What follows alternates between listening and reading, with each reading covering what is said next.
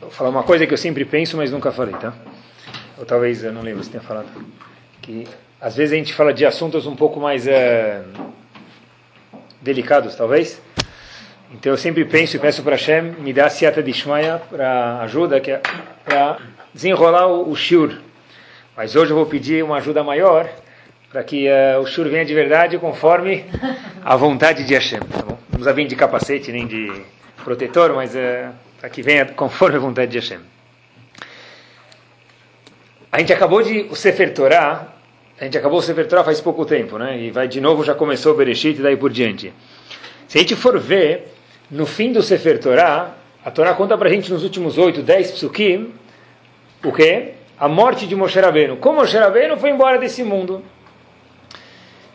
Hafetz Chaim, o maior aluno dele, chamava Rav Yohanan Wasserman. Hafetz Chaim teve muitos alunos, mas aluno que era grudado, sabe? Tem um aluno que é sempre o grudado, ficava sempre, onde o Hafetz Chaim ele ia atrás, que mais passou tempo com ele, chamava Rav Yohanan Wasserman. Então, Rav Yohanan Wasserman fez uma pergunta no fim do Sefer Torah, e com isso ele fez o Esped, algumas palavras que ele falou depois que morreu o Hafetz Chaim. Então ele pergunta o seguinte, no fim do Sefer Torah consta a seguinte passagem, Vayamot Moshe Eved Hashem. O próprio Moshe Rabbeinu escreveu, como ele escreveu o fato que ele morreu, uma pergunta interessante, que o Talmud lida com isso, não é agora, mas Está escrito, Hashem mandou Moshe Rabbeinu escrever as seguintes palavras. Vayamot Moshe Eved Hashem. O próprio Moshe Rabbeinu faleceu. Tá Quem era Moshe Rabbeinu? O maior dos profetas que já houve. Moshe Rabbeinu era, na verdade, me permitam, mas o objeto de estimação de Akadosh Baruch Hu. A pessoa que Hashem mais confiava nele. Tudo que Moshe Rabbeinu fez, ele fez para o povo e diretamente também para quem? Para Hashem. Qual é o espedo, qual é o discurso que Hashem agradece Moshe Rabbeinu? Hashem, na verdade, Moshe Rabbeinu vai falecer e Hashem vai lá e quer agradecer Moshe Rabbeinu. Então, que palavras que ele fala sobre Moshe Rabbeinu? A Torá diz para a gente o seguinte, Vayamotcham Moshe. Moshe Rabbeinu faleceu. Quem era Moshe Rabbeinu? O maior dos profetas, aquele que tirou os judeus do Egito, aquele que fez as dez pragas, mais ainda, Moshe Rabbeinu que falou, eu vou me, eu vou me matar para que o povo não morra. Só que Hashem, quando foi fazer o espedo, o discurso final de Moshe Rabbeinu, Hashem escreveu na Torá o seguinte, morreu Moshe, quem era Moshe? O que está escrito no RG dele? O que está escrito no crachá dele? É Hashem, o escravo de Hashem. Pergunta a Hanan Wasserman, esse é um discurso que Hashem faz para Moshe Rabbeinu? Imagina se morreu uma pessoa mais simples, a gente vai falar, imagina falece, o Rabino vai falar algumas palavras. Ele era um escravo de Hashem.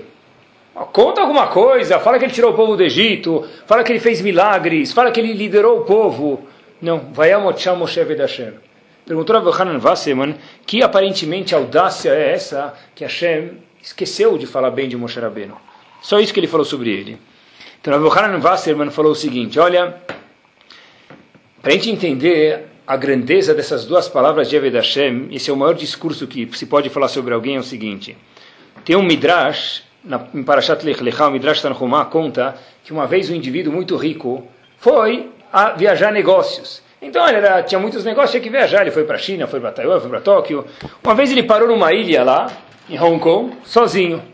Estava ele e o escravo dele, o chamage dele que ajudava ele. Vez ele chega na ilha lá, ele começa a sentir um pouco de dor aqui no peito. Está sentindo mal. Ele fala para o escravo: Olha, acho que o fim da minha vida vai acabar aqui nessa ilha me traz um papel, uma bique aí, um papel, uma folha sulfite para escrever meu testamento. Tá bom.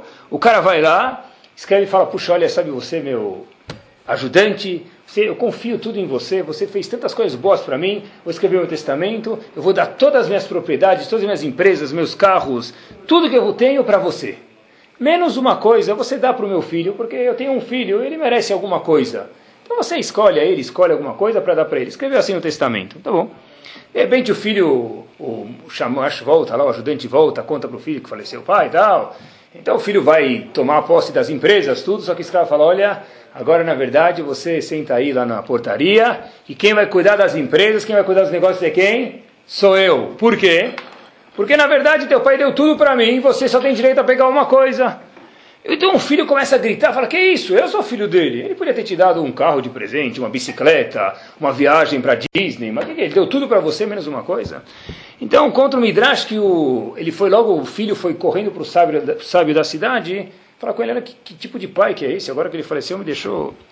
Então o, o da cidade fala para o filho, seu pai é um gênio. Um gênio? Você está ainda apoiando ele, me deixou sem nada? Fala, não, ele é um gênio. Por quê? Porque se teu pai tivesse escrito que todas as propriedades iam para você, o que, que o escravo ia fazer? Rasgar, aquilo no lixo e falar o contrário. Teu pai fez a coisa mais bela do mundo. Sabe o que ele falou? Escolhe uma coisa. Seja você esperto, escolha adquirir quem? O próprio escravo. Porque tem uma lei na Torá que diz: Kol kanarabo. Tudo que, tudo que o escravo adquire pertence ao quem? Ao patrão. Se você adquiriu o escravo do seu pai, automaticamente você está adquirindo, você virou o patrão dele, está adquirindo o quê? Tudo que teu pai deu para ele. Então teu pai foi um gênio, ele escreveu isso porque aí o escravo ia te mostrar o testamento. Dessa forma você podia adquirir tudo e ser o patrão dele e ganhar tudo de volta e não perder absolutamente nada. Daqui a gente vê, pessoal, o seguinte: isso é um Eved. Eved, o que quer dizer a definição de Eved na Torá? Um escravo. Moshe era Eved Hashem, era um escravo de Hashem. Tudo que pertence a um escravo, se o escravo está andando na rua, ele acha o relógio mais valioso do mundo, de brilhante, ele levanta. A quem pertence imediatamente aquele relógio? Ao patrão dele. Moshe Rabbeinu, disse Rav Hanan Wasserman, teve um espelho, um discurso logo que faleceu, com duas palavras, Eved Hashem, escravo de Hashem. Que vergonha! Rav Hanan Wasserman, não. Esse é o melhor discurso que existe. Falar que alguém é Eved Hashem, falar que alguém é Eved Hashem significa que tudo que ele fez na vida, ele fez para quem? Para o patrão dele. Quem era o patrão de Moshe Rabbeinu? A Kadosh Baruch Hu. Por isso diz Rav Hanan Wasserman, ele aproveitou essas palavras para falar do Hafetz Haim também, mas uh, não é o que a gente está falando aqui, mas o ponto é, Rav Hanan Wasserman disse, quando a Torá disse no fim do, do, do Sefer Torá, Vayamot Sham Moshe Eved Hashem, Hashem significa que ele era um escravo pio que fazia tudo, os pensamentos dele, os atos deles, as vontades de Moshe Rabbeinu, tudo que passava na cabeça de Moshe Rabbeinu era uma coisa só, Eved Hashem, tudo que ele fazia como escravo, fazia única e exclusivamente para Kadosh Baruch Hu. E a gente vê, pessoal, que eu estava conversando com um aluno agora meu, que está se formando em medicina no Rio de Janeiro, o nome dele é Isio. Ele me contou que uh, lá na. Ele está tá quase acabando, ele está fazendo a parte de psiquiatria, psicologia. Ele me contou que na medicina, muitas vezes, tem, eles contam que a pessoa não necessariamente consegue controlar os sentimentos dele. E às vezes a pessoa tomar remédio, pode ser, mas a pessoa não necessariamente consegue controlar os remédios dele, controlar os, os, as emoções dele, os pensamentos dele. De acordo com a Torá, pessoal, Moshe Rabbeinu disse, eu sou Eved Hashem. Moshe Rabbeinu é alguém que chegou ao apogeu máximo, falou, olha, um Eved Hashem é alguém que todo o pensamento dele estava relacionado a Hashem. E isso aqui é uma grandeza tão grande, pessoal. Eu queria aproveitar essa deixa para falar de uma das midot que a gente tem, que a gente não demonstra, mas que precisa ser trabalhada. E para que a pessoa vire de verdade um Eved Hashem, um escravo de Akadosh Baruch Hu, ao pé da letra. De acordo com a Torá, não existe as palavras eu não consigo. Muitas vezes a pessoa fala, olha, eu não consigo. A, a Torá fala para mim não ter orgulho, por exemplo. Eu não consigo não ter orgulho. Eu não consigo ser humilde. Eu não consigo não falar palavras feias com minha boca. Eu não consigo ser paciente. Moshe Rabbeinu era Eved Hashem. Eved Hashem quer dizer eu faço exatamente o que a Kadosh Baruch Hu mandou, cada um conforme suas tendências, mas Moshe Rabbeinu fez tudo ao pé da letra, pessoal. Olhem só que interessante, e aí, só a Torá pode fazer uma pergunta dessa. A Gemara pergunta para a gente em Sanedrin da Flamet Reta Mudalev. Só a Torá pode perguntar isso. Por que uma pessoa é diferente da outra? Por que não é todo mundo igual? Por que Hashem não criou todo mundo igual? Fato é, diz o Talmud, olhem só a grandeza de Hashem. Hashem pegou um modelo, um formato, um formato, que era Adam Arishon, o primeiro homem, e dele fez um monte de filhos, bilhões de chineses, imaginem só, e nenhum é igual ao outro, apesar que eu confundiria todos. Mas nenhum chinês, nenhum japonês, nenhum brasileiro é igual ao outro. Eu espero que nenhum marido confundiu a esposa dele com outra, nenhuma esposa confundiu o marido com outro. Pergunta a Gumará em Sanedrin, mesmo dois irmãos gêmeos. A gente consegue descobrir, pessoal tá? Depois de um certo tempo, né? Se a gente é próximo. Mas, pessoal, é interessante, por que, Hashem fez cada um diferente? Assim pergunta o Talmud. Uma pergunta que ninguém pode responder fora a Kadosh Baruch próprio. Diz para a gente o seguinte: Sheloi ire adam dirana veishana veomar shelihem. Prestem atenção. Para que a pessoa não veja uma casa bonita ou uma esposa bonita, ele fala, é meu. O outro fala, não é meu, ela é minha. Não, ela é minha. Prova que você é o marido dela. É todo mundo igual. Como é que você vai provar que essa casa não é sua? Como é que você vai provar que essa esposa não é sua? A Kadosh Baruch Hu fez com a sabedoria máxima dele, cada um de nós diferentes um do outro, para que ele possa falar, olha, puxa, essa esposa é dele, não é minha. Fato é que eu sou diferente, não dá para confundir. Essa casa é dele, não é minha. Ou seja, pessoal, a gente vê daqui a razão que a Kadosh Baruch Hu criou. Mais uma vez, só a Shem pode responder essa pergunta. As pessoas diferentes não é para o mundo ficar mais colorido, mais cheguei. Tá bom, apesar que faz isso, mas a razão que a Shem fez isso é para que as pessoas não venham reclamar que essa esposa é minha, que esse apartamento é meu, e daí por diante. Esse é o exemplo que o Talmud dá para a gente. Isso leva a gente, pessoal, a entender quem era Moshe Rabbeinu Eved Hashem e falar sobre uma virtude de verdade hoje. A gente fala sobre uma cada shiur. No fim de Parashat Yitro, tem um dos dez mandamentos. O último dos dez mandamentos, ele é difícil, pessoal, arde um pouco, mas a gente precisa falar sobre ele. Lotachmod betrecha. Não inveja a casa do teu amigo. Você não pode invejar a esposa do teu amigo. Aí daí por diante. Desculpa. Quer dizer, na verdade, o homem, apesar que ele não demonstra isso, mas aqui dentro da cabeça dele, graças a Deus que às vezes a cabeça é fechada, que senão a gente passaria vergonha, eu penso comigo mesmo, né? Mas olha, lá dentro também a gente precisa trabalhar. Moshe Rabbeinu era Eved Hashem. A pessoa não pode cobiçar, não pode invejar a esposa do amigo. Não pode invejar o apartamento do amigo, seja ele o apartamento daqui, apartamento de veraneio, a viagem do amigo, o carro do amigo, o trabalho do amigo. Que difícil, pessoal.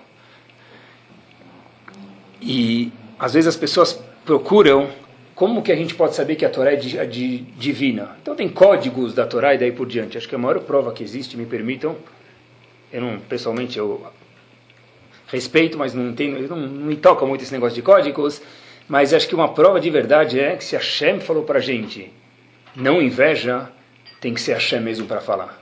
Porque falar, para passar aquele carro conversível na minha frente 2007 ilustrado, você é proibido de ter inveja, quer dizer que você consegue não ter inveja, isso para mim de verdade, não sei se me entenderam, mas isso quer dizer que a Torá é Mina Shamayim. Porque só quem me criou pode falar uma coisa dessa, pessoal. Olhem só, pessoal. Tem um passuco na Torá, em Parashat Vayelech, no fim do Sefer Torá. Moshe Rabbeinu está indo falecer, está o fim da vida de Moshe Rabbeinu. Vayomer Hashem el Moshe. En lamut. Olha, Moshe Rabbeinu, você vai uh, embora, né? Quem é o próximo sucessor? A gente sabe agora tem época de eleição aqui.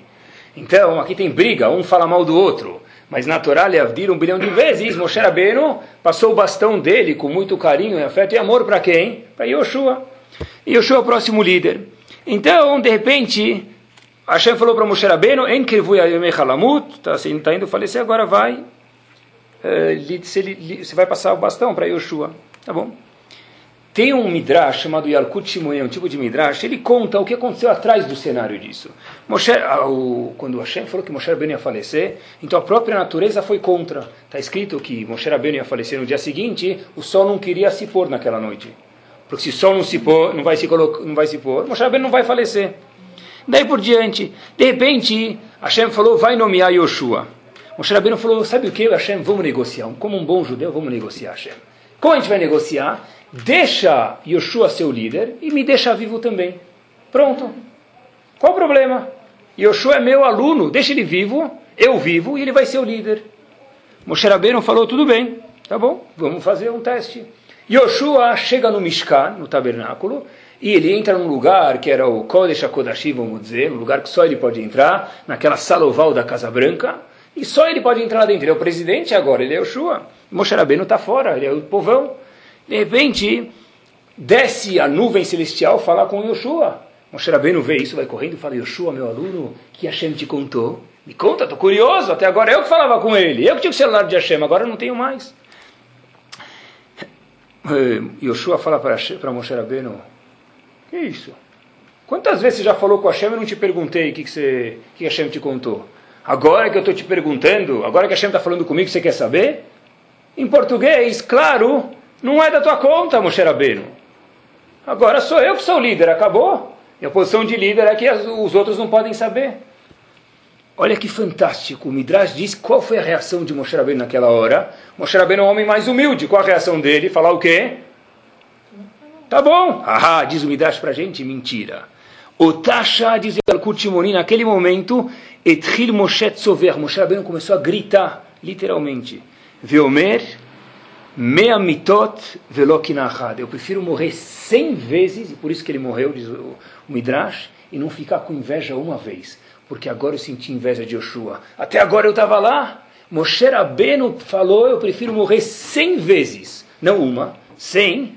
Mais do que o gato. O gato tem sete vidas. Moshe Rabbeinu falou, eu quero cem vezes e não ficar com inveja uma vez. Porque inveja, pessoal, corrompe de verdade a pessoa. E por isso que Moshe Rabbeinu viveu 120 anos.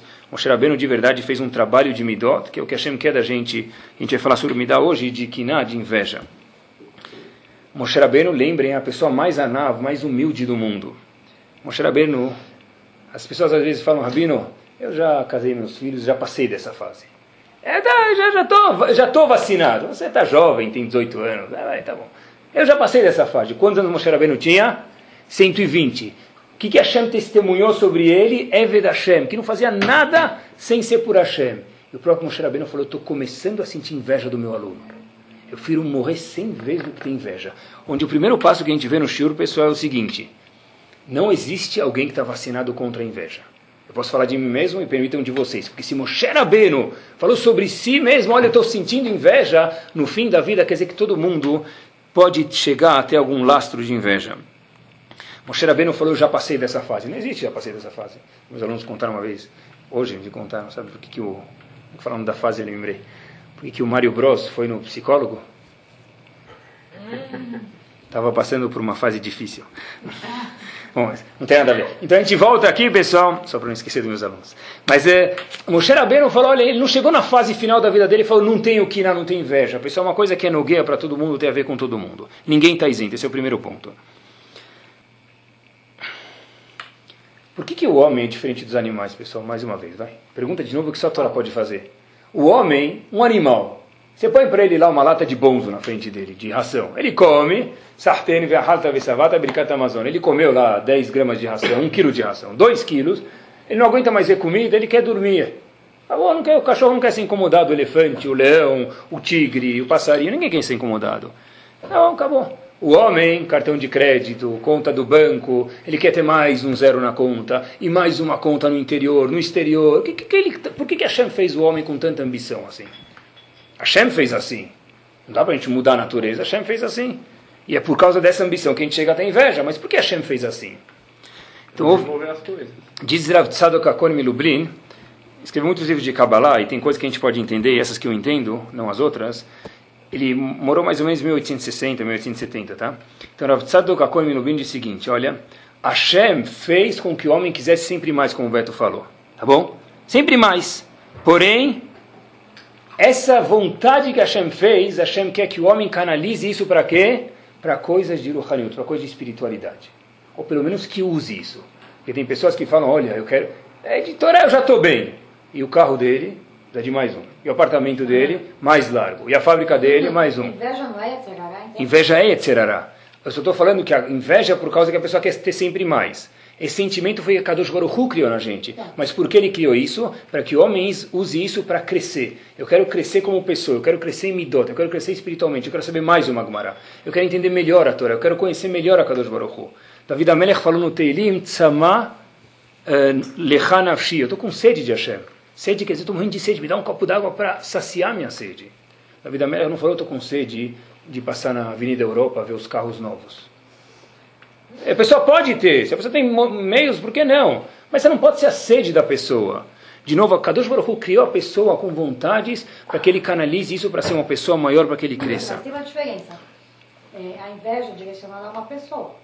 A inveja Você que... pode passar na Avenida Europa olhar os carros. Sim, isso não é inveja. Tem um desejo. Claro, isso é um prazer. Tem gente que gosta de carro, é um hobby. Eu vou explicar um pouco o que é inveja, tá? Não, isso que eu falei, a pessoa pode ter. Mas eu estou falando que uma, muitas vezes a, a, inveja é porque a pessoa quer sempre cobiçar mais e mais e mais. De outros. É, então ele acaba chegando nos outros também, é isso mesmo, a gente já vai chegar lá. Então o primeiro ponto é que ninguém está isento, pessoal. Mas por que isso? Porque a Shem criou uma tendência que a pessoa queira sempre mais. Todo mundo conhece a famosa Mishnah. Kina Porque avot. Kinata avave kavod motsim etadamina olam. Inveja, desejos e respeito e honra, mas a gente vai falar só da inveja. Isso aqui remove a pessoa do mundo, porque de verdade tem pessoas que a gente não conhece, mas a gente vê elas, elas vêm conversar com a gente, a gente vê quanta inveja tem naquilo. A pessoa parece, me permitam, mehayametim quando você vê ele andando. É um morto ambulante. A pessoa não vive. Porque a de Moshe Rabbeinu falou, Motzim etadaminolam, a pessoa não existe, não consegue viver. Eu quero o quê? O trabalho do outro. Eu quero a casa do outro. Eu quero a esposa do outro. Eu quero o marido do outro. Eu quero o chofer do outro. Ah, puxa, quando eu vejo a vida dele, eu sempre vejo que está tudo um mar de rosas. Você não vê tudo. Isso aqui, pessoal, pessoas assim não conseguem viver. Sabe quando os Yehudim, em Parashat Balotecha, reclamaram do man? Qual o problema da inveja? Por que a pessoa não vive de verdade? Quando os Eudim reclamaram do man, o que, que aconteceu? Eles falaram para Hashem, olha Hashem, a gente está sem man. Essa comida, esse pão, a gente só tem esse man, está enjoado esse man. Eles têm uma boa crítica para Hashem? Tem, eles já enjoaram. Imagina a tua esposa faz a melhor comida, você gosta de marcha. Todo dia ela faz marcha para você. Quantos dias você vai aguentar comer a mesma comida?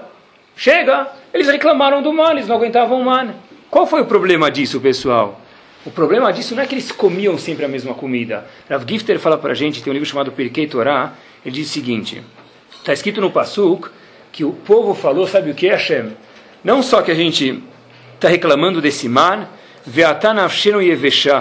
en kol O problema, Hashem, é que a gente não tem nada para comer. Quer dizer, no momento que eles começaram a desejar alguma coisa que eles não tinham, eles queriam ter uma coisa a mais, imediatamente, diz Rav Gifter, o problema foi que eles não apreciavam o que eles tinham. Não é que eu quero ter mais, a pessoa pode querer ter mais, mas quando a pessoa começa a invejar as coisas do outro, ele não aprecia mais o que ele tem.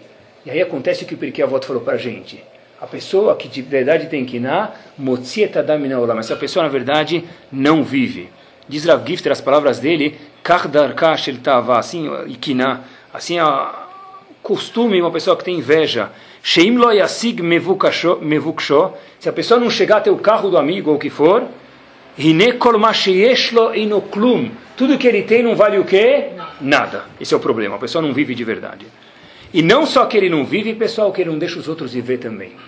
Os faradim adoram isso. Todo carro que não tem 5, 5, 5, 5, 3 não vale nada. Uma vez eu fui comprar um carro faz tempo, aí o despachante veio para me oferecer uma placa, ele falou, olha, eu sei que o senhor tem esse negocinho na cabeça, o senhor é judeu, eu estou procurando uma placa que da religião do senhor tem que ser placa 5553, senão vocês não compram um carro. Ele pensou que é parte da nossa religião. Deus me livre, tem minhagim, a pessoa tem que cumprir eles, não estou não tô tirando sarro, Deus me livre sobre isso. Mas, olhem só como funciona, pessoal.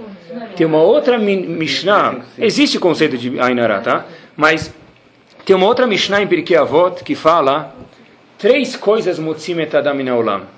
Tem outra Mishnah que as pessoas não conhecem. Em Pirkei Avot, no segundo Perek, no fim. Ainara, Yetzerara, Vesinat Abriot. Ainara quer dizer mal olhado. Tem mais outros dois, mas a gente não vai falar. Então, tem duas Mishnayot. Uma Mishnah em Pirkei Avot diz que a primeira coisa que tira a pessoa do mundo é que na inveja. Na outra Mishnah em Pirkei Avot diz que o que faz a pessoa não viver é o que? Ainara. O Maral de Praga diz, é uma coisa é outra. É inveja ou é inará? Diz o Maral de Praga, é a mesma coisa. Porque a pessoa que tem inveja, ele põe a nas propriedades do outro, isso aqui pode chegar a causar com que o outro perca a propriedade por causa dele.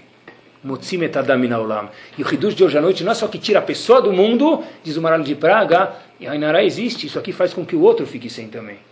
E se o cara teve o mazar dele, por que, que você precisa queimar o mazar dele? Parecia o seu. Mas então uma pergunta, então a Inará existe? Existe sim. Tá? Tem fora jeito da pessoa não Depende da imunidade da pessoa, a gente já falou sobre isso, mas a Inará sim existe. Tá? Como se escreve Kina? Alguém sabe? Kuf, Nun, Aleph Rei. Kina inveja, Kuf, Nun, Ain Rei. Uma vez escutei de um grande Rav, Kuf representa Cain. Cain foi o primeiro homem que matou o irmão dele por inveja. Nun, quem representa? Nahash, a cobra que por inveja Torá conta para gente que a cobra queria matar o homem para casar com Havá. Inveja. O terceiro, Kufnun, Aleph, Ofe, aquele, o ministro da, das comidas de Yosef, estava com inveja de Yosef quando estava na prisão. E rei é quem? Haman. Haman estava com inveja de quem? Mordecai. Kuf, Nun, al, Aleph e rei. Kin'a. Kain, Nahash, o Ofe, aquele ministro dos pães de, da época de Yosef, e Haman. Essas pessoas formam kina, pessoas que não viveram, incomodavam a vida dos outros também, pessoal. Como faz de verdade para que a pessoa possa se abster da quina ou melhorar da quina? Muito simples, aparentemente, mas a gente pode conversar sobre isso pelo menos. De manhã, quando a gente acorda, no Birkot HaShachar, uma das brachot que a gente tem que fazer é Sheasali Kol Tzorki. Obrigado, Hashem, que você fez para mim. Não falo dos meus vizinhos, não quero saber deles. Pelo menos não deveria querer saber. Eu falo para Hashem, obrigado que você fez para Kadosh Baruch para mim tudo o que eu preciso. Tudo que eu preciso eu tenho. A pessoa obrigada a falar isso, por que não uma vez por ano? Devia falar três vezes por dia, deve ser, né? Para lembrar isso, que é difícil. Imagina uma pessoa que fala isso e acredita. Diz Rav Dessler, que se a pessoa acredita de verdade que Kol Tzorki, Hashem fez tudo o que eu preciso, então eu não tenho razão nenhuma no mundo de invejar o que outro tem. Se eu acredito que eu tenho o que eu preciso, por que eu vou invejar o carro do outro? Por que eu vou invejar a vida do outro? A hora do almoço do outro? As férias do outro? Por quê? Eu tenho tudo o que eu preciso. Eu falei para uma vez para vocês, eu prometi para minha esposa, mas eu preciso fazer, fiz a taratnidaria. Que eu não quero falar mais nada de empregada no seu, mas essa daqui é. Des, desculpem, pessoal, eu vou, eu vou, vou, eu vou falar da moça, não vou falar da empregada. Então. Uma vez, ela, vocês vão ver se ela, vocês vão descobrir sozinhos se ela ainda trabalha em casa, pessoal. Uma vez eu cheguei em casa, eu abri a porta, me permitam, não vou mentir. Eu abri a porta do sanitário do, do, do meu quarto. Eu entrei lá, quem eu vejo? A Jurasminda, lá, sei não lembro qual ela chama, passando o batom da minha esposa. Tá bom. Bom, então, imediatamente, rua, Ruhan B, tchau. Salam aleikum, 13 terceiro, 14 décimo quinto, beijo, muito obrigado, tchau. Leva o batom junto, é claro, né? Qual o sentimento quando a gente vê isso? Que ridículo ela usar o batom da patroa. Não é? Eu nem contei para minha esposa, mas que ridículo, não é, pessoal? É ridículo isso. Né? Ele não vai escutar. Não vai escutar o show. Não é ridículo. Né, você não falava inglês. Ridículo usar o batom da patroa. É, eu falei que estava usando alguma coisa, não, mas é ridículo usar o batom, batom da patroa. É ridículo, pessoal, para Kadosh Baruch Hu, quando eu quero usar o carro dele, quando eu quero usar a vida dele, a esposa dele, o marido dele, é tão ridículo ou mais do que um mero simples batom que custa 5, 10, 20, não sei quanto custa reais. Eis eu Ashir. Quem é o rico de verdade? Olha como a gente fala Pirkei Avot mil vezes, e eu pessoalmente às vezes passo despercebido. O cara rico de verdade é aquele que está Samer Bechelko, que está contente com o que tem. Os Rishonim fazem uma, os Achronim fazem uma pergunta aqui, por que não precisava falar aí Jeoashir Samer Bechelko? Podia falar o quê? Aquele que aceita o que Hashem deu para ele. Quem é rico, não precisa falar aquele que está satisfeito com o que Hashem deu para ele, que está contente com o que Hashem deu para ele. A Mishnah podia responder quem é rico de verdade, aquele que aceita o que Hashem deu para ele. Pronto. Por que a Mishnah fala, não, ele tem que estar contente com o que Deus deu para ele? Resposta, eu pensei, talvez não visse escrito, mas a resposta é simples. Se eu aceitar o que eu tenho, quer dizer, é, tá, eu aceito, eu aceito. Quer dizer, mas sempre que passar uma coisa na frente, eu vou querer aquilo para mim. A Mishnah disse, quem é rico de verdade? Sameah Behelko, aquele cara que está feliz, está pulando de alegria, ganhou o carnê do baú, ele está pulando portas da esperança, aí ele está contente. Ganhou na Mega Sena, Sameah Behelko. Não que eu tô, tá, ah, eu tenho, é isso que eu tenho, não é isso que eu tenho, assim, tipo razito. Samer, pulando de alegria, é isso que eu tenho, pessoal. Porque se é isso que eu tenho, que é isso que eu preciso. Sabe que o Gaon de Vilna diz, ele tem um livro chamado Even Shlomo, o Gaon de Vilna diz que todas as midot ruins provêm de kina, de inveja. Todas. Eu vou dar uns exemplos para vocês, ele não dá exemplos, mas talvez é isso que ele quis dizer. Uma pessoa que fala um dos piores pecados, Lachonará, todo mundo já sabe. Lachonará é grave falar mal do outro. Por que ele fala Lachonará 99 ou 100% das vezes? Sabe? Porque ele casou com ela, ela tem muito dinheiro. É. Que, se tem muito. Go, golpe do baú, ele fala. Certeza. O que, que ele está falando? em outras palavras, ele tá, precisa passar gelol no cotovelo. Ele está com inveja de não ter casado com ela, precisa arrasar. Ou ela dele ou dele dela. Lachonará vem por causa de inveja, pessoal. Eu fui tzadik, ele ainda fala, eu sou tzadik, eu não dei golpe do baú. Quer dizer, não só que ele rachá faz a verá, ainda acho que é gadolador, né? Mais ainda, pessoal, se alguém tem, olha como inveja é pior das midot e gera tudo. Uma pessoa que tem uma das coisas, a karatatov, a pessoa é obrigada a ter a karatatov pelos outros. Por Hashem, mais ainda, agradecer o bem que Hashem fez para ele. Como uma pessoa que tem inveja pode ter a karatatov? É impossível. Talvez isso que o Gaon de quis dizer. Inveja, o décimo mandamento, é pior do que todos os nove juntos de Gaon Divina. Por isso que está em último, porque ele é o mais grave. Ele engloba todas as outras midot, Lashonará, como a gente falou, inveja. Eu vi de um psicólogo, isso é, é pachuto, pessoal. Uma pessoa que tem uma boa autoestima, não tem por que ter inveja. Uma pessoa que tem segurança, não precisa ter inveja. Se eu estou seguro com as propriedades que eu tenho, com a família que eu tenho, por que eu vou ter inveja? Se eu tenho uma boa autoestima, eu nunca vou ter inveja. Quando que eu vou ter inveja? Baixa auto com estima. Baixa segurança. Aí todo mundo que passa na frente, eu viro o Pac-Man, quero engolir todo mundo. Alguém que tem inveja é igualzinho o Pachuto, aquele Pac-Man, quer engolir tudo que passa na frente dele. E pior que ele não fica com digestão, se ficasse pelo menos ia parar, não é? A pessoa quer sempre mais e mais e mais, nunca está satisfeito. Gente viu do humano, pessoal, a pessoa não vive e não deixa os outros viverem.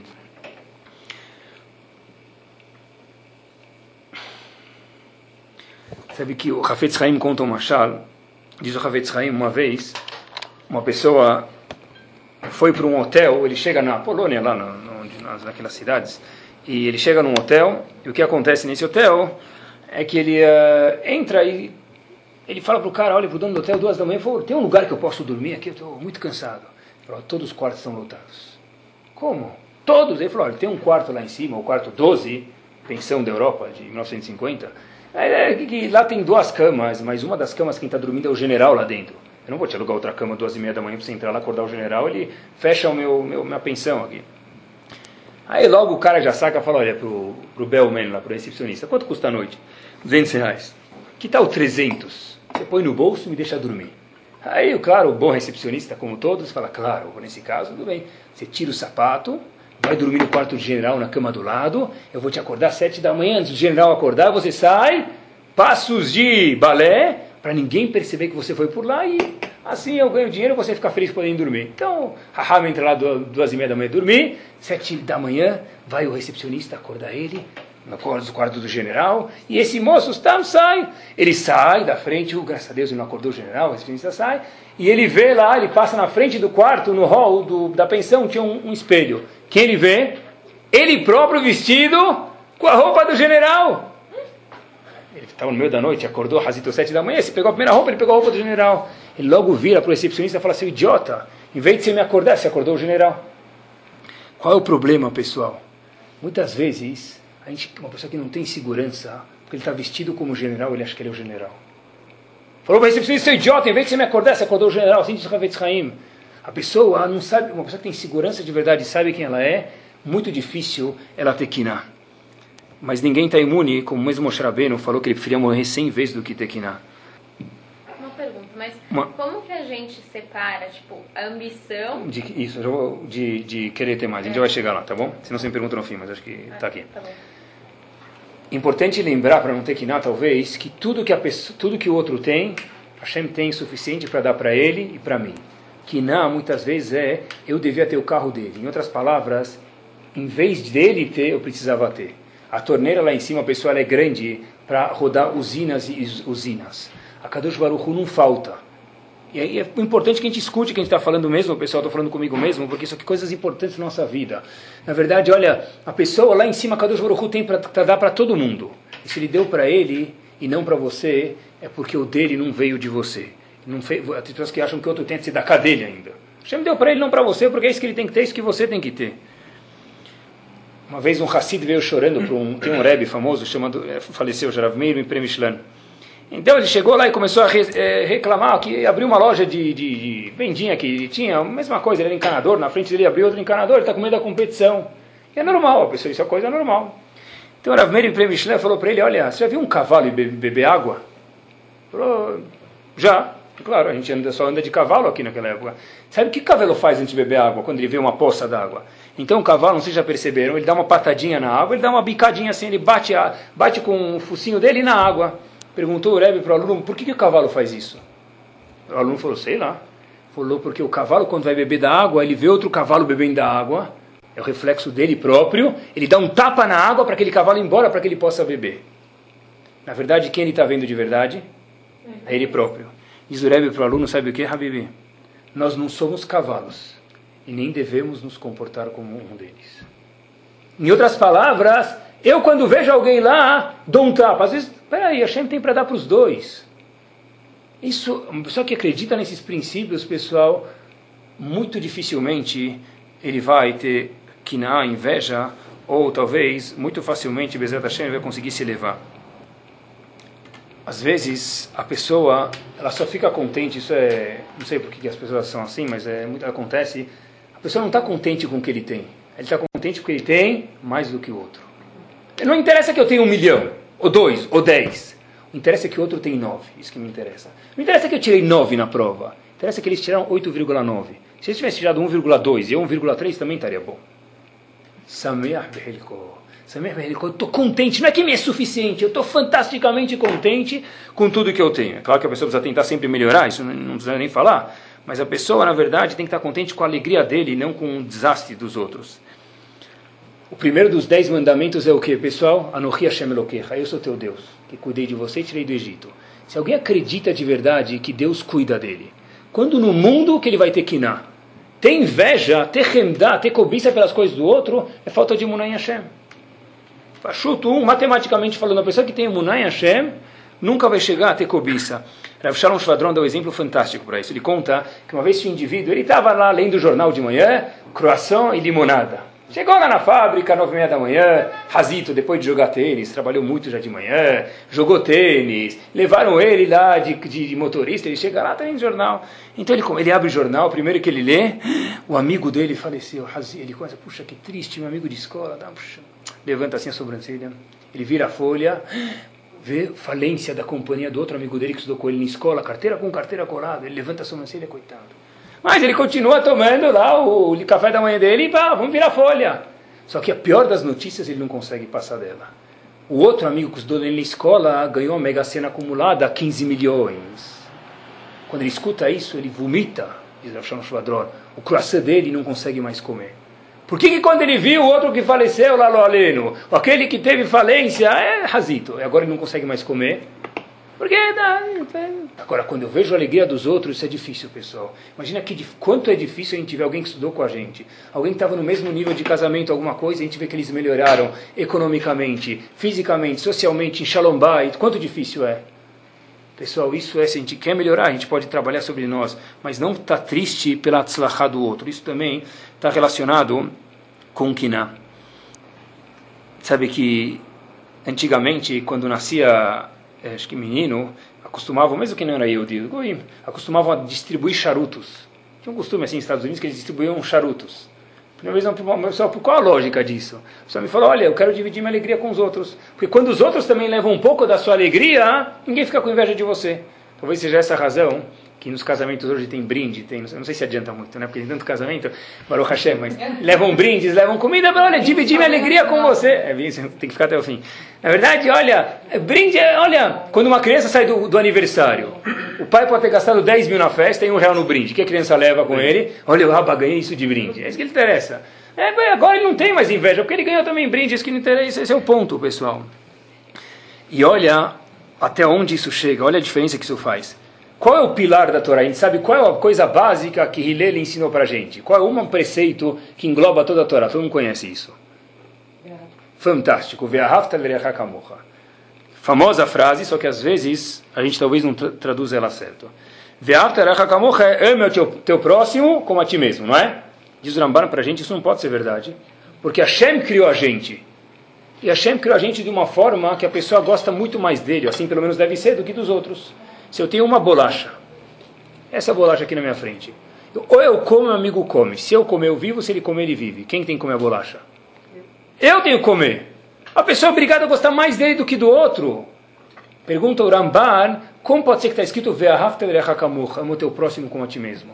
Diz o Ramban, não está escrito, isso é mentira, equívoco seu. Diz o Ramban para a gente. O que está escrito na Torá é que o quê? Você tem que gostar para o teu amigo que você gostaria que acontecesse com você mesmo. De novo, o Rambam não disse que a pessoa tem que dar o que é dele para os outros. Se eu gostaria de ter ganho na loto, na mega sena acumulada, quando eu vejo meu amigo que ele ganhou, preciso falar, puxa, que satisfação que você ganhou na mega sena. E para isso precisa viver 120 anos, pessoal. Porque não é fácil. Quem fala que é fácil, para Moshe Rabbeinu não foi. Para mim, Leavdil, entre eu e Moshe Rabbeinu não é, e para nós também não é. Ve'after hakamocha não quer dizer dar minha casa para o outro. Não tem mitzvah de dividir minha casa com o outro. Eu tenho que viver, eu tenho que vir antes. é quando eu vejo o outro tendo atzlachá, tendo sorte na vida, eu preciso ficar contente da mesma forma que eu ficaria contente se eu tivesse atzlachá eu comigo mesmo. Eu não consegui vender o tecido, ele conseguiu. Puxa, eu estou contente por você. E que difícil que é isso, pessoal. Por isso que não está escrito, diz Ramban, Veavta etreacha, está escrito lereacha. O que você gostaria lereacha, tem que gostar para você. Isso assim disse para a gente o Ramban. No Passuk, no último dos Dez Mandamentos, está escrito que fala sobre inveja. Vou ler para vocês de novo. Está escrito Lotachmod betrecha. A pessoa não pode invejar a casa do amigo. Lotach eh, eshetrecha. O que mais? A mulher do amigo. Pior ainda. Avdo. O que é Avdo? O escravo dele. Amato. A xixi dele. Difícil para uma mulher, hein? Imagina se alguém tem uma empregada boa, é difícil isso. Hamoró. O burro do amigo. Tá bom, chega. O que mais eu posso invejar do amigo? De cola xelereja. O que, que cola xelereja vem me incluir, pessoal? Não posso da, da casa, da esposa, dos empregados, do trabalho. Depois o passuco termina nos dez mandamentos, cada palavra, cada letra é preciosa. Tudo que teu amigo tem, você não pode ter inveja. Já falou tudo. O que mais pode incluir? Uma vez eu vi uma resposta fantástica, pessoal. Olha que interessante. Se você quer cobiçar a esposa, o trabalho, a empregada, sabe que você tem que cobiçar? Termina o passuco dizendo o quê? Kol asher lirecha. Lotahmot. Se for cobiçar, cobiça tudo. Quer dizer, ou é tudo ou nada. O cara quer ter esposa do outro, mas não quer ter o sogro do outro. Quer ter esposa do outro, mas não quer ter ah, o temperamento dela. Quer ter a beleza dela, mas não quer ter a emoção dela. Não existe isso. Diz o Passu para a gente o quê? Cola xelerecha. Ou é tudo ou nada. E se vocês forem ver, pessoal, nós somos as pessoas mais felizes do mundo. Porque eu te garanto que ninguém conseguir ficar com a esposa do outro mais do que meia hora é ficar majnun, pirado. Porque Hashem deu para ele e para ela a capacidade de um aguentar o outro. Não dá certo. Passuco diz para a gente, cola xelereja, fala dos maridos também. Cola xelereja, cola xelereja, a pessoa é tudo. Se vocês perguntarem, acreditem em mim, pessoal, se vocês forem perguntar, se vocês forem perguntar para os rabanim da cidade, eles não vão contar para vocês, ou pessoas que escutam os problemas da comunidade, aí a gente fala, puxa, mas se alguém fosse sincero falar para o Rabino, Rabino, puxa, estou com inveja da esposa daquele meu amigo, do trabalho daquele meu amigo. Se o Rabino pudesse, ele ia te falar, olha, às vezes dá vontade de falar para o cara, sabe quem acabou de sair da minha sala, assim, você vê teu amigo, está reclamando que não, não faz três meses ele não ganha um real. Ah, mas ele. Ah, tem pessoas que sabem artificialmente viver andando aí com, uh, brilhando e com um déficit zero. Tem pessoas que têm essa arte. Tem pessoas, tem mulheres que têm a arte de sair toda pomponada aí na rua, mas dentro da cabeça dela não tem nem algodão doce. Chega em casa, parece uma majnun gritando, não sabe cuidar dos filhos. Então, na verdade, cola shelrecha, a gente tem que saber apreciar o que a gente tem, pessoal, porque tudo na vitrine está brilhando. Quando passa dentro, quando você leva na sacola, chega na loja, põe na prateleira, muda de figura. Kol ashelerecha, pessoal. Se for cobiçar, me dizem para a gente tem que cobiçar tudo que é do outro. E só para terminar, então resta compreender um ponto. A gente falou que cobiça não é legal. Cobiçar as coisas do outro não é legal. O primeiro ponto que a gente falou foi que ninguém está isento disso. Mesmo Moshe Rabbeinu falou, eu prefiro morrer cem vezes do que uma vez ficar com inveja. Kiná a gente falou que tira a pessoa do mundo. Que tira de verdade, a pessoa não consegue ver porque ele não aprecia mais o que ele tem. Mais ainda a gente falou que tem uma outra Mishnah que diz que uma das coisas que tira a pessoa do mundo não é só Kiná, é Ainará. Qual a relação entre Kiná e Ainará? Diz o Marad de Praga para a gente que uma pessoa que tem Kiná, ele põe Ainará, põe um mal olhado nos outros. Isso aqui diz o Maral, isso aqui é uma sacanã, um perigo para a propriedade do amigo dele ou inimigo, tanto que seja. Kiná é Kuf, Nun, Aleph Rei. Cain, a cobra, Nahash, Saraufé e Haman. As pessoas que tinham Kiná e com elas não viviam. Diz o Gaon a gente falou também, que Kiná é a midá que leva a todas as outras coisas ruins. A gente falou de Lashon falou de Akaratatov, autoestima, segurança. A pessoa que tem Kiná não acredita no primeiro mandamento da Torá, no Hashem Lokecha. A pessoa que tem Muná de verdade, pessoal, difícil ele ter Kiná. De manhã, todo dia, Sheasali Kol Tzorki. E no fim a gente falou, por que está escrito Kol Ashelerecha? Porque se a pessoa vai cobiçar as coisas do amigo, tem que cobiçar tudo. Resta entender um ponto, pessoal. E é importante que a gente não fala só mal da Kiná, porque a Kiná é boa. Hashem é chamado El Kano. Hashem é Hashem invejoso. El Kano. Aparece em Parashat Yitro isso. Uma pessoa que vê a mulher dele e está na dúvida se essa mulher teve relações com outro homem, ele obriga ela, ele faz dela uma sotá, e essa mulher tem que trazer um korban chamado Minchat Knaot. A Kadosh Baruch obriga. uma mincha, um korban, um sacrifício de farinha, um, um bolo de farinha, vamos chamar assim, kinaot, quer dizer kinaot, kina. Peraí, é ruim ter kina ou é bom? Pinchas, lembram Pinchas? Pinchas, ele foi lá e matou um homem que estava fazendo uma verá, Hashem deu um beijo nele, dançou com ele e falou, obrigado Pinchas. Por que obrigado? Diz a Torá para a gente, Bekanoet kinati, que você, Pinchas, apazigou a minha kina. Então, kina é bom ou ruim? A gente vê que a Sotá, o marido tem que ter kina. A gente vê que Hashem tem kina. Hashem é chamado El Kano em Parashat Yitro. Hashem é um Hashem invejoso. Como que Hashem pode ser invejoso? Está escrito que tudo que Hashem faz, a gente tem que imitar Hashem. Se Hashem faz chesed, o que eu preciso fazer? Chesed. Se Hashem é invejoso, o que eu preciso ser? Preciso ser invejoso. A gente acabou de falar que é ruim. Tem que separar, pessoal. Invejoso é bom e às vezes ruim. E aqui merece atenção. A inveja, pessoal, é o, é o seguinte: inveja é quando eu sinto que o que alguém tem tem que pertencer a mim. Esse tipo de inveja é um veneno. Isso aqui é ruim. E o problema é quando a pessoa quer tomar posse de uma coisa que não pertence a ele, que a Hashem não deu para ele. Porém, quando ele vê a mulher dele, talvez, uma dúvida de 1%, ele ficou preocupado que ela entrou no quarto e não saiu de lá por 5 minutos, talvez ela teve relações com um homem. Ele é obrigado a levar ela no Beit HaMikdash e mandar ela tomar água santa e trazer um korban chamado Minchat Kanaot. Como se Kiná é ruim? Não. Kiná é bom para proteger o que é meu. Kiná é ruim para eu querer o que é do outro. Tudo que é meu, eu preciso, preciso ser muito cuidadoso, preciso ter inveja mesmo. Se eu construir 20 anos dessa fábrica, alguém que chegou aqui faz seis meses quer tomar posse do meu lugar, eu tenho que ter quiná. Eu trabalhei por isso. A Kadosh Baruch Hu criou um povo chamado Bnei Israel. Se a gente faz avodazará, idolatria, lo aleno, Hashem é chamado El Kano. Hashem é invejoso. Por quê? Porque Hashem cultivou a gente. Se a idolatria quer roubar a gente, Hashem fica invejoso. Inveja é ruim quando a pessoa quer ter o que é dos outros. Inveja é super produtiva quando a pessoa quer proteger o que é dele. A pessoa quer proteger o casamento dele. É claro que se a mulher falou oi para o vendedor, ele está com inveja, então esse cara tem problema, tem que ir no psicólogo. Mas se a pessoa tem uma razão para duvidar que a mulher dele fez um, ah, uma coisa fisicamente com outro homem, ele é obrigado a levar no Betamigdash, apagar os nomes de Hashem. Por quê? Porque proteger o que é exclusivamente assim tem que ser o casamento do homem e da mulher. Isso aqui precisa sim ser ter kiná. E agora a gente entende o que a gente falou no começo. Moshe Rabbeinu ficou com inveja de Yoshua. Não é? A gente falou no começo do Shiur, Moshe Rabbeinu, ele falou, olha, quando eu vi Yoshua falando com Hashem, eu não entendia, eu preferi morrer cem vezes do que ter aquela inveja. Aquele cheirinho de inveja no nível de Moshe Rabbeinu. Tem uma pergunta.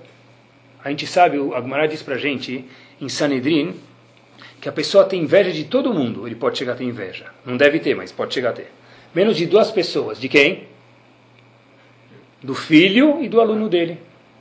Eu não tenho. Se, as pessoas falam, olha, teu filho vai ser melhor que você. O que, que a gente fala? Inshallah. É arete.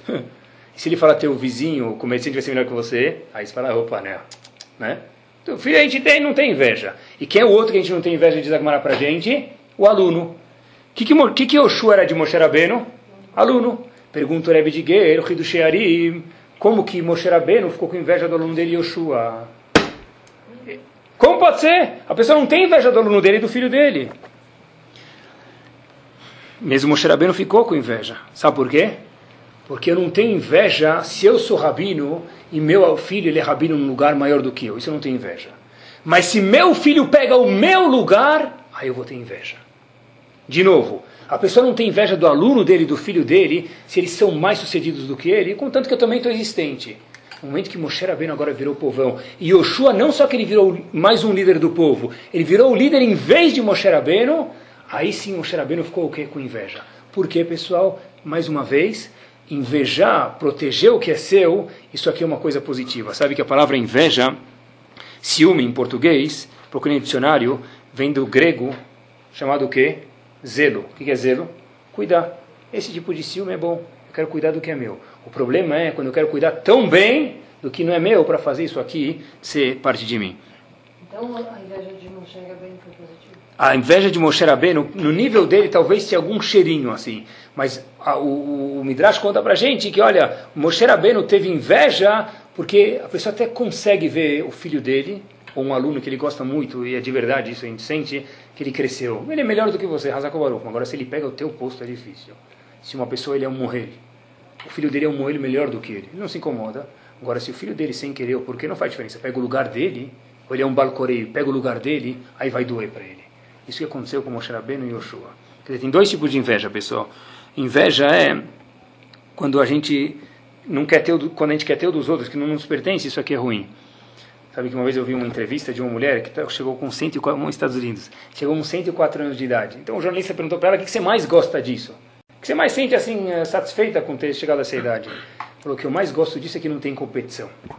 Ninguém consegue mais do que eu. Eu cheguei até 104, não tem, não tem pressão dos amigos. É, é a única que chegou até lá, não é? Então, na verdade, pessoal, a gente que vive num mundo de competição, com certeza isso sim é difícil. Não tô, mas a pessoa tem que tomar é, cuidar disso. Isso, e só mais um pontinho de um minuto que talvez, como a gente faz um remédio para que a gente possa final, para que a gente possa passar o mercúrio, para não ter inveja de verdade. A Torá conta para a gente, isso aqui é uma Gemara em Krituta, a Gemara fala para a gente que Aharon virou o Cohen. E para ele virar o Cohen, tinham que passar nele que nem hoje em dia, por exemplo, a gente vai coroar a rainha da Inglaterra. Então tem todo uma, um show, os cavalos bonitos, a carroça. Então, na Torá também, Leavdil, né? Mas Aaron ia ser o Cohen, tinha que untar com ele com um tipo de óleo, chamado Shemen Mishcha, se passava um tipo de óleo. Esse óleo se usava ou para pessoas fazerem parte do Betamigdash, do Mishkan, ou para utensílios virarem Kodesh. No momento que eu passava esse óleo em algum utensílio, automaticamente ele virava parte do Betamigdash e tinha uma, uma santidade grande. Conta pra gente, o Agmará em na página Rei Amudar, é o seguinte: quando foram é, passar esse óleo, untar a Aaron, passaram esse óleo em Aaron, aí falaram, Aaron ficou com medo. Falei, por que você está com medo? Aaron falou, olha, para virar Aaron, eu preciso ser uma pessoa boa. Mas todo mundo sabe que Aaron é uma pessoa fantástica, irmão de Moshe Rabbeinu.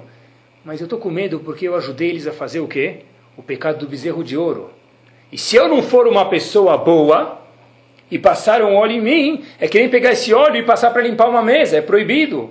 É um pecado chamado Me'ilá, você está roubando uma coisa do Betamigdash. Assim, pronto. Aí Hashem falou para ele, não se preocupa, Aaron, você é a melhor pessoa que tem. E aí, no, sobre isso, David Amelech falou no Teilim, um passuco muito famoso. Ine matov manaim. Beleza. David Amelech falou sobre isso. Olha, quanto belo e quanto é bonito quando todo mundo está sentado junto. Que Shemenatov. Igual ao óleo de Aharon. Assim diz David Amelech. Perek Kuf Gimel. Quanto é bom e bonito quando todo mundo está sentado, igual o óleo de o quê? De Aharon. O que, que, tem a ver o óleo? Quem tem para sentado junto tem que, tem que untar todo mundo? Tem que ser o clube, a gente quer fazer um gourmet aqui, o clube dos amigos. Vamos passar óleo na cabeça de todo mundo. O que, que David Amelech quer dizer? É bom todo mundo estar junto, e Nematov Shemet. Igual o óleo de Aharon. Qual é a relação, pessoal? Por que os filhos brigam? muitas vezes. É normal, né? É, é saudável os filhos brigarem, mas por que eles brigam, os irmãos? Porque ele fala, ah, você ganhou uma bolacha a mais, você ganhou um adesivo a mais, você ficou meia hora mais com a Aba, você ficou cinco minutos a mais com a Ima, eu dormi na cama do Aba, você dormiu na cama do Ima, e cada um ganhou mais do que o outro, não é? Diz David com isso a gente termina o Terrilim, é bonito quando todo mundo consegue sentar junto e ficar junto em harmonia. Como isso é possível, disse David, David Amelech, que igual ao azeite. Por quê? O que, que teve nesse azeite? Aaron, em vez de falar, eu quero mais kavod, eu quero mais dinheiro, eu quero uma esposa melhor, eu quero um trabalho melhor, o que, Aaron falou? A Kadosh Baruch eu estou contente com o que eu tenho. Talvez eu não sou a pessoa ideal para passar o óleo em mim, eu estou um pouco preocupado com isso. David Amelech disse, olha, como que é possível que as pessoas consigam viver juntos numa comunidade, viver de verdade ao pé da letra e satisfeitos, que Shemenatov, quando a pessoa não acha que tem que ganhar o do outro. Fala, talvez o que eu tenho já é suficiente, talvez eu não mereço mais. Aí sim, diz David Amelech, Inematov Manaim, que Shemenatov. Então, que Bezat Hashem, pessoal, são coisas que passam na nossa cabeça, por isso que eu pedi Seat de para Hashem, que de verdade entre, pelo menos na minha cabeça, que a pessoa consiga de verdade uh, pensar em coisas assim e saber que Kiná é um dos dez mandamentos, é uma coisa proibida. Nem Moshe Rabbeinu estava vacinada sobre isso, mas uh, tirar Kiná do nosso, do nosso coração, me permitam, não foi a intenção do Shur. Porque a pessoa sempre vai ter, tá bom. Mas melhorar foi a minha intenção falando comigo mesmo. Eu falei alto para que a gente possa escutar e que Bezat Hashem possa melhorar, e aí de verdade poder viver, como o Teirim diz, como porque a avó diz, que a pessoa que não tem que ela consegue de verdade viver de uma forma satisfeita.